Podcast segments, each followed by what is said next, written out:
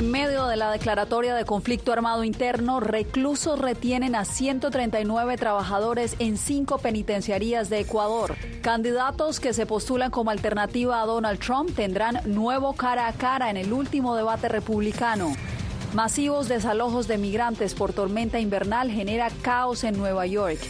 Y Estados Unidos culpa a Irán por ataques de hutíes en el Mar Rojo.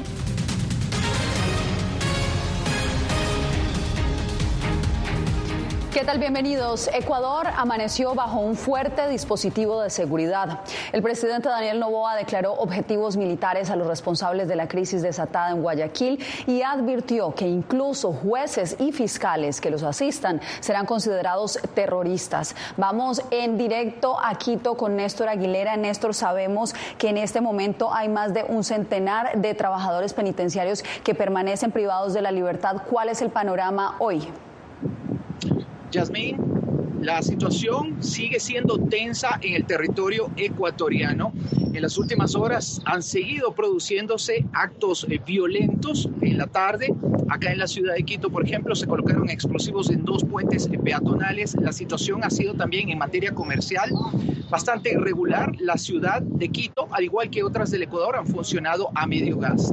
Todo esto mientras el presidente de la República ha insistido en acciones contundentes contra quienes hoy son catalogados como terroristas. Unidades militares y policiales se desplegaron durante las últimas horas en Ecuador para reforzar la seguridad, tras una extendida jornada de zozobra y terror que sacudió a la nación suramericana. El presidente ecuatoriano Daniel Noboa afirmó este miércoles que los grupos a los que clasificó como terroristas y a los que responsabiliza de los varios ataques perpetrados en plena vía pública en la sede de la estación TC Televisión o incluso contra guías penitenciarios en cárceles son ahora objetivos militares, según el mismo decreto que declara la existencia de un conflicto armado interno. Mi postura es que todos estos grupos terroristas son objetivos militares. Y si es que quieren resistirse y si es que quieren hacer el alarde como hacen videos en Facebook, en, en, WhatsApp, con rifles disparando al aire, que son los lobos, que son los estos, que son los de acá, bueno, pues sean valientes, peleen contra los militares. Las autoridades han arrestado a más de 70 personas y los procedimientos continúan para dar con la captura de los integrantes de más de 20 bandas de crimen organizado identificadas. El presente y el futuro de nuestra patria está en juego y ningún acto de terror nos hará claudicar. No vamos a retroceder ni a negociar.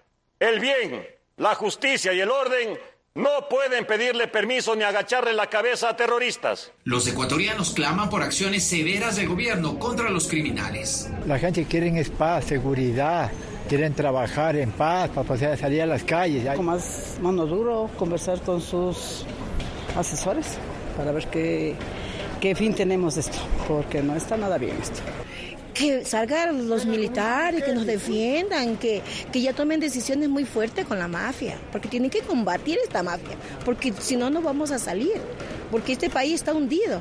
Las autoridades aseguran que los grupos criminales identificados como terroristas operan en 20 provincias del país. A mis espaldas el edificio del Comando Conjunto de las Fuerzas Armadas. A esta hora, eh, su titular, el almirante Jaime Vela, junto a miembros del alto mando militar, hacen una evaluación de lo que ha sido la jornada de este día miércoles. Jasmine. Néstor, pues te agradezco por esta actualización y ahora nos vamos a la Casa Blanca con Jacopo Luzzi porque el gobierno estadounidense también reaccionó a la situación de Ecuador. Jacopo, ¿qué dijo la administración Biden? Yasmín, es una situación que el gobierno de Estados Unidos definió como extremadamente preocupante y frente a estos ataques armados, la Casa Blanca aseguró que ayudará a Ecuador. Aún no se han definido los detalles de esta ayuda, es un argumento de hecho que se está discutiendo con el gobierno ecuatoriano, pero Washington está listo para brindar apoyo.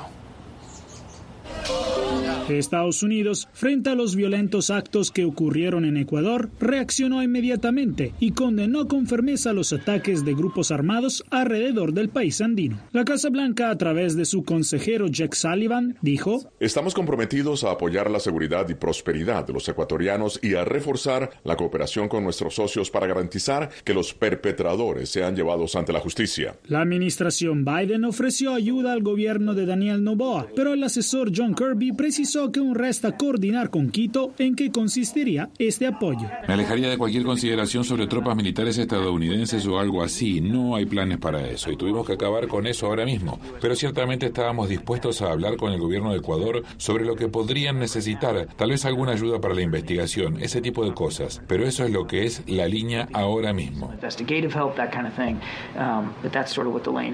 El Departamento de Estado hizo eco a lo que dijo la Casa Blanca y está monitoreando de cerca la situación, como dijo uno de sus voceros a La Voz de América. La coordinación con Ecuador, dijo el vocero, es continua y Estados Unidos está listo para proporcionar ayuda.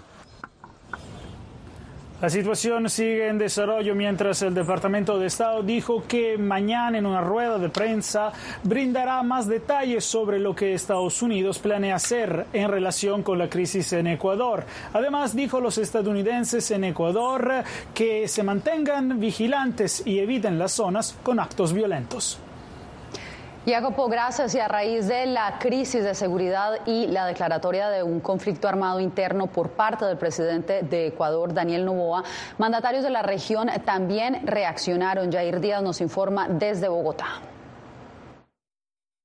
El gobierno de Colombia hace votos para que se estabilice la situación de seguridad y se restablezca el orden público. Expresa su apoyo al gobierno y al pueblo del Ecuador. A través de un comunicado, el presidente colombiano Gustavo Petro expresó total apoyo a su homólogo de Ecuador, Daniel Novoa, luego de la escala de violencia registrada esta semana.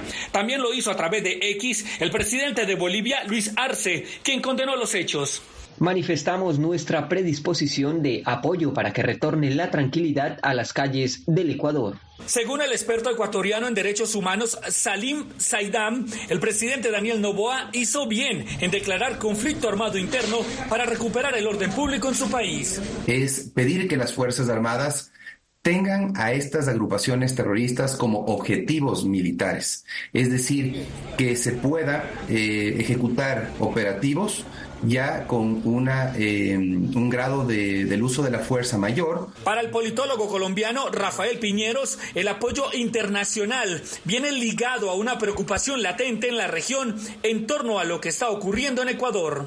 Hay una mayor presencia de bandas, especialmente de carteles del narcotráfico, eh, mexicanos en el Ecuador Argentina, Brasil, México, Paraguay y Perú afirmaron estar listos para brindar asistencia al pueblo ecuatoriano tras la crisis de seguridad y las amenazas de grupos armados en las últimas horas en el país andino. Jair Díaz, Voz de América, Bogotá. Entre tanto, el Ministerio del Interior de Perú informó que ha reforzado su frontera con Ecuador. Germán Machuca, coronel de la Policía Nacional, anunció el despliegue de 400 efectivos en esa frontera. El anuncio del ministro del Interior se produce luego de que la presidenta Dina Boluarte condenara enérgicamente los actos de violencia en Ecuador que atentan contra la seguridad de ese hermano país. Bien, y cambiamos de información y nos quedamos aquí en Estados Unidos. Hunter Biden, hijo del presidente Joe Biden, se presentó hoy de manera sorpresiva ante la Cámara de Representantes justo cuando la mayoría republicana en un comité se alistaba a votar una orden criminal de desacato en su contra. Jaime Moreno nos tiene la actualización. Hunter Biden llegó sin avisar a la Cámara de Representantes en momentos en que la mayoría republicana promovía una orden de desacato por no haber cumplido una citación a puerta cerrada sobre la investigación de juicio político al presidente. El abogado de Hunter asegura que su cliente sí quiere rendir testimonio, pero en audiencia pública. Hunter escogió una audiencia en la cual los republicanos no pueden distorsionar, manipular o hacer mal uso de su testimonio. El líder del Comité de Supervisión Gubernamental, el republicano James Comer, desestimó la posibilidad de cambiarle a Hunter Biden la declaración a puerta cerrada por una sesión abierta. El señor Biden no hace las reglas, nosotros hacemos las reglas. Creo que el señor Biden debería ser arrestado aquí mismo y ahora e ir de inmediato a la cárcel. El congresista demócrata Jarek Moskowitz acusó a Comer de promover órdenes de desacato de manera selectiva. Demuéstrale al pueblo estadounidense que aplicamos la ley de manera equitativa, no solo cuando se trata de demócratas. Es un crimen cuando se trata de demócratas, pero cuando se trata de Trump y los republicanos, está bien. Moskowitz enumeró a los aliados de Trump llamados a testificar por el asalto al Capitolio Capitolio que desconocieron las citaciones del Congreso y no enfrentaron órdenes de desacato como la que se está promoviendo para Hunter Biden, quien estuvo por algunos minutos en la sesión y luego se retiró. Jaime Moreno, Voz de América.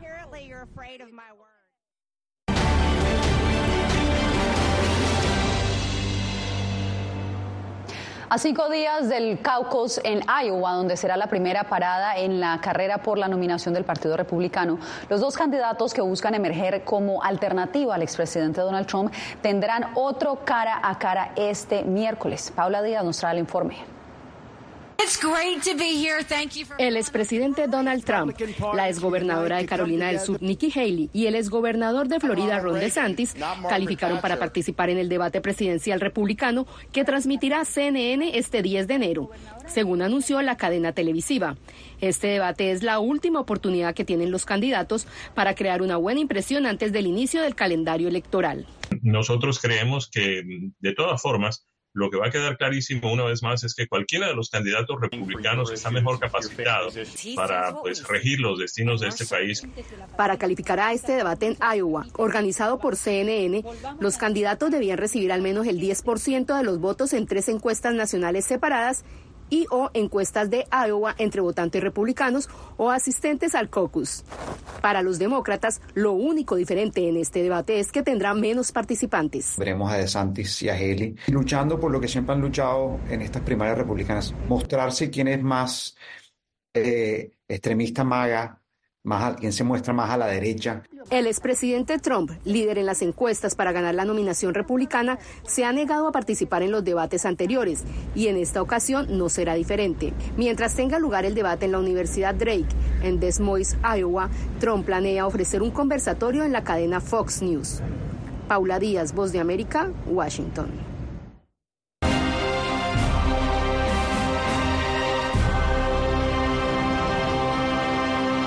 Fuerzas estadounidenses y británicas informaron haber repelido lo que calificaron como el mayor ataque de hutíes en el Mar Rojo. Las hostilidades en ese punto geográfico avivan el temor de que el conflicto entre Israel y Hamas se expanda a otras regiones. Desde Jerusalén, Pilar Cebrián nos trae el reporte.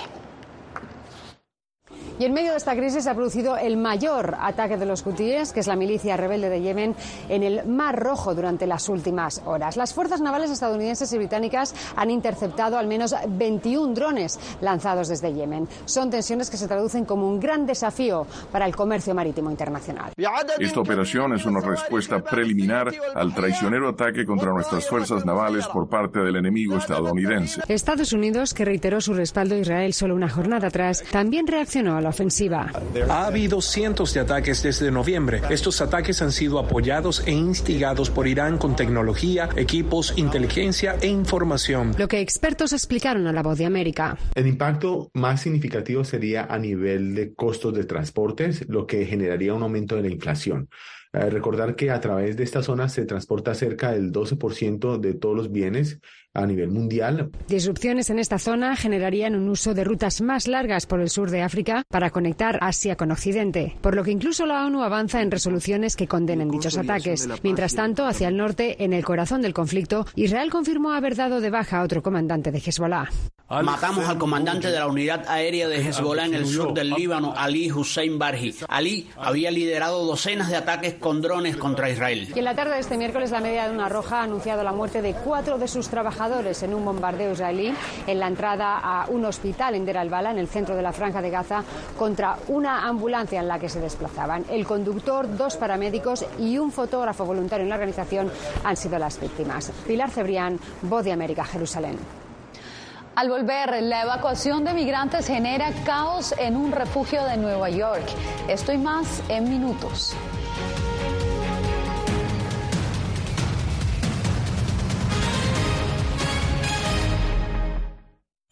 Soy Belén Mora, periodista de La Voz de América. Como reportera y presentadora tengo la responsabilidad de acercarles las historias que se generan en Washington y que impactan tu entorno cercano. Desde perspectivas diversas en un ambiente informativo en constante evolución que pone a prueba y nos hace poner en la balanza nuestros valores profesionales, te presentamos información veraz, porque en La Voz de América la prensa libre importa. Tiempos de cambios, cuando el mundo parece incierto y lo que escuchamos no refleja lo que vemos, buscamos la verdad. Cuando nos cuentan solo una parte de la historia, perdemos la confianza.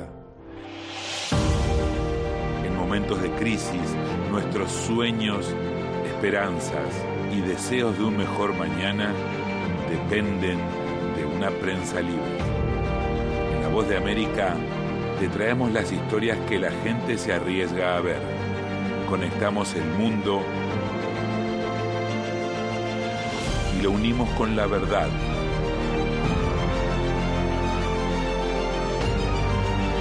En La Voz de América te presentamos el panorama completo.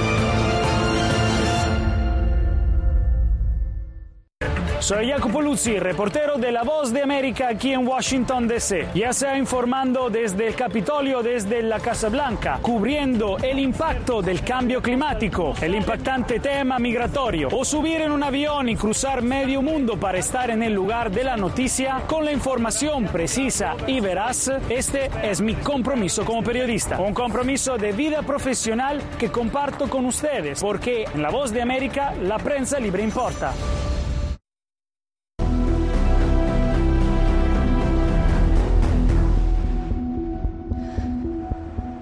Una serie de tornados mortales azotaron ayer gran parte de la costa del Golfo. Al menos 15 tornados se registraron en el sur de Estados Unidos, dejando al menos cuatro personas muertas desde Florida hasta Virginia. En el noreste, la tormenta invernal dejó sin electricidad a cientos de millas de miles de personas. Los fuertes vientos, lluvia y nieve de ayer generaron el cierre de escuelas, retraso de vuelos y este miércoles por la mañana había más de 600 mil hogares y negocios sin electricidad. Bien, y cambiamos de información. Cerca de 2.000 migrantes debieron ser evacuados desde el campo Floyd Bennett en Brooklyn hacia la escuela secundaria debido al mal tiempo. La medida desató reacciones encontradas en la ciudad. Ángela González nos tiene los testimonios. En medio de la tormenta invernal y al caer la noche, cerca de 2.000 migrantes, entre los que se contaban niños, tuvieron que ser evacuados del campo militar Floyd Bennett en Brooklyn, que había sido adaptado con carpas como albergue temporal. Varias organizaciones ya habían advertido que los refugios temporales son insostenibles y piden que se ubiquen a los migrantes en viviendas permanentes. Una noche para es para vivir en los refugios sale a la ciudad a más de tres a 380 dólares por cada noche, mientras si movemos a las personas a viviendas permanentes usando los City FEPS vouchers, Um, eso solo cuesta a 62 a 82 dólares por cada familia um, y eso es bastante más barato. La decisión de la alcaldía se dio a último minuto y como prevención ante los fuertes vientos, según informaron. Los migrantes pasaron la noche en el gimnasio de la escuela James Madison en Brooklyn y los estudiantes no asistieron a clases presenciales, lo que tiene molestos a padres de familia y a la concejal de este distrito, Ina Bernikov, que reclamó que las escuelas son para aprender, no para ser arrastradas en la crisis migratoria. Esta no será la primera tormenta invernal que afecte a los migrantes. Richard Soto acaba de llegar de Colombia. Pues utilizo chaquetas, tengo dos chaquetas, eh, tengo mis guantes y también tengo doble pantaloneta y, y sudadera. Según la concejal, su comunidad está agitada por la decisión del alcalde y pidió que se deje de usar la escuela como albergue y que los aproximadamente 4.000 estudiantes regresen a los salones de clase. Ángela González, Voz de América, Nueva York. En más noticias, la salud digital es un sector que está avanzando a pasos agigantados en la industria tecnológica. Nuestro compañero Alex Segura nos cuenta desde la Feria CES en Las Vegas que la comunidad y eficiencia de estos nuevos productos está mejorando la atención sanitaria de millones de personas. El tamaño del mercado global de la salud digital alcanzó más de 300 mil millones de dólares en 2022, una cifra que se calcula que se triplique en 2028. Uno de los últimos productos de este sector, estamos aquí, es Olivia. Estamos con su creador, Giuseppe, que viene desde Italia. Giuseppe, cuéntenos, ¿qué es Olivia? Olivia es Olivia es un espejo inteligente que acompaña con inteligencia artificial conversacional. Ok, ¿y cómo funciona exactamente? Olivia, junto con CheckMed, comprueba el estado de salud de los usuarios y les avisa cuando un parámetro es anormal. Y una de las cosas que nos parece más interesante, Olivia, es que ayuda a predecir el futuro. Sí, utilizamos inteligencia artificial para predecir las necesidades futuras del usuario.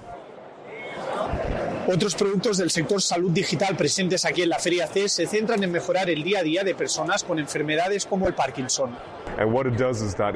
Lo que hace es que hoy en día sea el guante estabilizador más avanzado del mundo, estabiliza los temblores de la mano y está creado para más de 200 millones de personas en el mundo con Parkinson. A pesar de estos avances, adaptarse a los nuevos tiempos también significa establecer mecanismos que protejan una información muy sensible como es los datos de salud de los pacientes. Alex Segura, Voz de América, Las Vegas. Cuando volvamos, la diáspora salvadoreña vota para elegir a presidente y miembros del Congreso.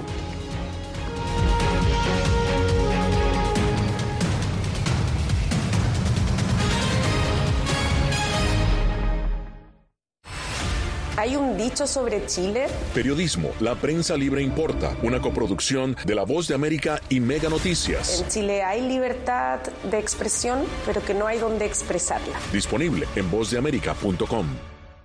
¿Quieres mantenerte informado de primera mano? Únete a nuestro canal de WhatsApp. Lo que ocurre en Estados Unidos, América Latina y el mundo directamente a tu celular. Escanea el código que ves en pantalla y conéctate con las noticias para recibir información veraz y balanceada. Noticias de última hora, reportes originales y verificación de información. Porque en La Voz de América, la prensa libre importa. Soy Jorge Agobián, corresponsal de La Voz de América en la Casa Blanca. Nuestro trabajo es conectar a Latinoamérica con Washington. Aquí somos la voz, oídos y ojos de nuestro continente para reportar lo que se decide en Estados Unidos e impacta en nuestros países. Traemos a esta sala de prensa las preguntas que la gente se hace y hablamos en un lenguaje sencillo para explicar las políticas globales, sus defensores y detractores. Y lo entregamos a nuestra audiencia para que saque sus propias conclusiones. Porque en La Voz de América, la prensa libre importa. Siento miedo de ejercer periodismo. Periodismo, la prensa libre importa, una coproducción de La Voz de América y Teleamazonas. Siento miedo de decir que soy periodista. Disponible en vozdeamerica.com. ¿Cómo decidió este grupo de hombres no acabar con la civilización? Presentamos de Yalta a Malta, una serie documental que analiza las relaciones y amistades entre los líderes de la Guerra Fría cómo interactuaron, cuándo se conocieron y llegaron a discutir el destino del mundo. Es un lado de la historia que usted necesita ver. De Yalta a Malta. Vean los cinco episodios ahora mismo en VOA Plus.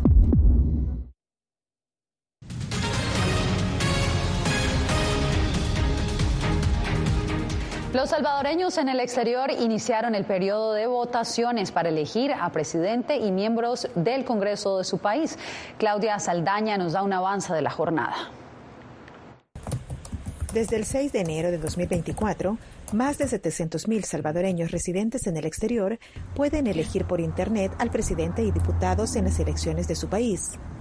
Es una buena noticia para la diáspora salvadoreña, pero algunas organizaciones exponen su preocupación por la transparencia y la falta de observadores en el proceso. No existe observación electoral sobre el voto por Internet. Y esto implica que la ciudadanía ni tampoco los organismos internacionales conozcan el desarrollo de este sistema de votación. El Tribunal Supremo Electoral asegura que el proceso será transparente y auditado. Nos hemos esforzado al máximo para garantizar el ejercicio libre, igualitario, transparente, personal y secreto del voto de los salvadoreños fuera del territorio nacional. Tras los primeros días de votación se reportaron algunos errores en el sistema. Algunos ciudadanos han estado reportando problemas en la validación de su identidad del biométrico. Esto le ocurrió a Jaime Sea, un salvadoreño residente en California. No me tomó más de un minuto verificar todos mis datos, pero el Tribunal Supremo Electoral necesita hacer una verificación facial, así que no pude emitir mi voto. El TSE reconoce impases en el proceso electrónico que se implementa por primera vez en el país. pero ha dado recomendaciones para evitar fallos en el reconocimiento facial y en la verificación de datos para poder emitir el sufragio. Claudia Saldaña, Voz de América, El Salvador. Al regresar nos adentramos en una jornada nocturna en el zoológico más grande de Guatemala.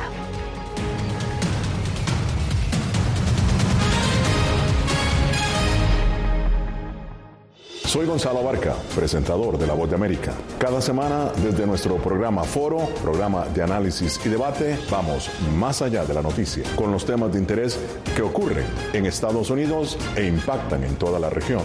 Desde La Voz de América, tengo el privilegio de moderar debates y confrontar ideas diferentes. Así nuestra audiencia se puede formar su libre opinión y tomar sus decisiones bien informadas, porque en La Voz de América, la prensa libre importa. El crimen organizado asesinaba a los chicos y luego cremaba los cuerpos. Periodismo, la prensa libre importa, una coproducción de La Voz de América y Latina. Sí que es complicado hablar acá de libertad de expresión. Disponible en vozdeamerica.com. Soy Diva Cash, periodista y presentadora de La Voz de América. Ir más allá de la noticia, escuchar las voces de las minorías y de las comunidades más vulnerables para informar sobre sus necesidades y logros es mi pasión. Se ven desde Washington, visibilizar la diversidad étnica de Estados Unidos y de la comunidad hispana es parte de una pasión que compartimos en La Voz de América, donde la prensa libre importa. que empiecen a callar a periodistas, que empiecen a callar medios. Periodismo, la prensa libre importa. Una producción especial de La Voz de América. Porque al final lo que está en juego no solo medios de comunicación, sino la democracia de un país. Disponible en vozdeamerica.com.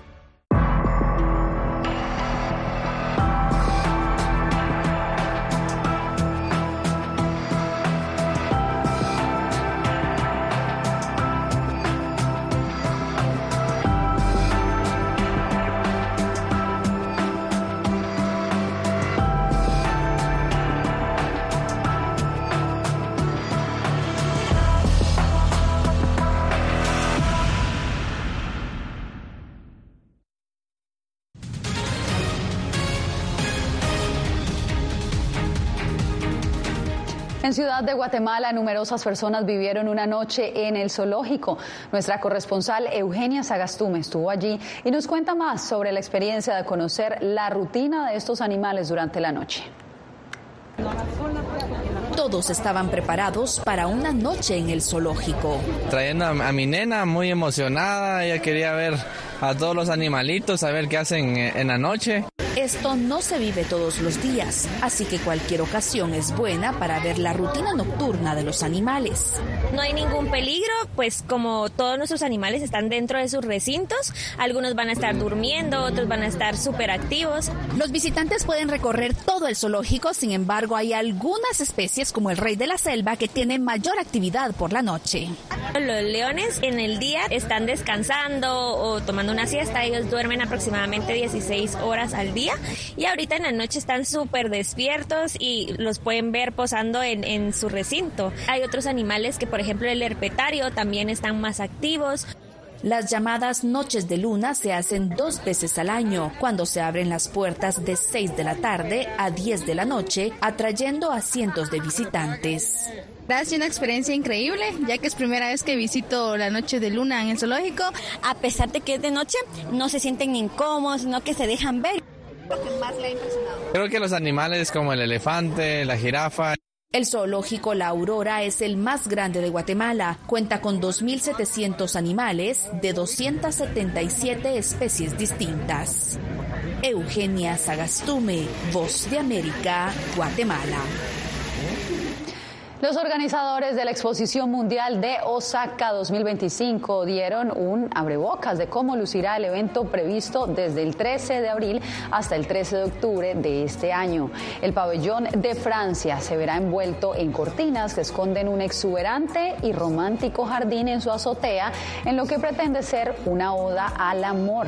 La expo, la expo espera a más de 28 millones de visitantes y el tema será diseñar una sociedad que salve vidas con programas que van desde la vacunación, dieta y ejercicio y así ampliar la esperanza de vida. De esta manera nos despedimos por hoy en El Mundo al Día. Les informó Yasmín López y recuerde que mañana tenemos una cita a esta misma hora.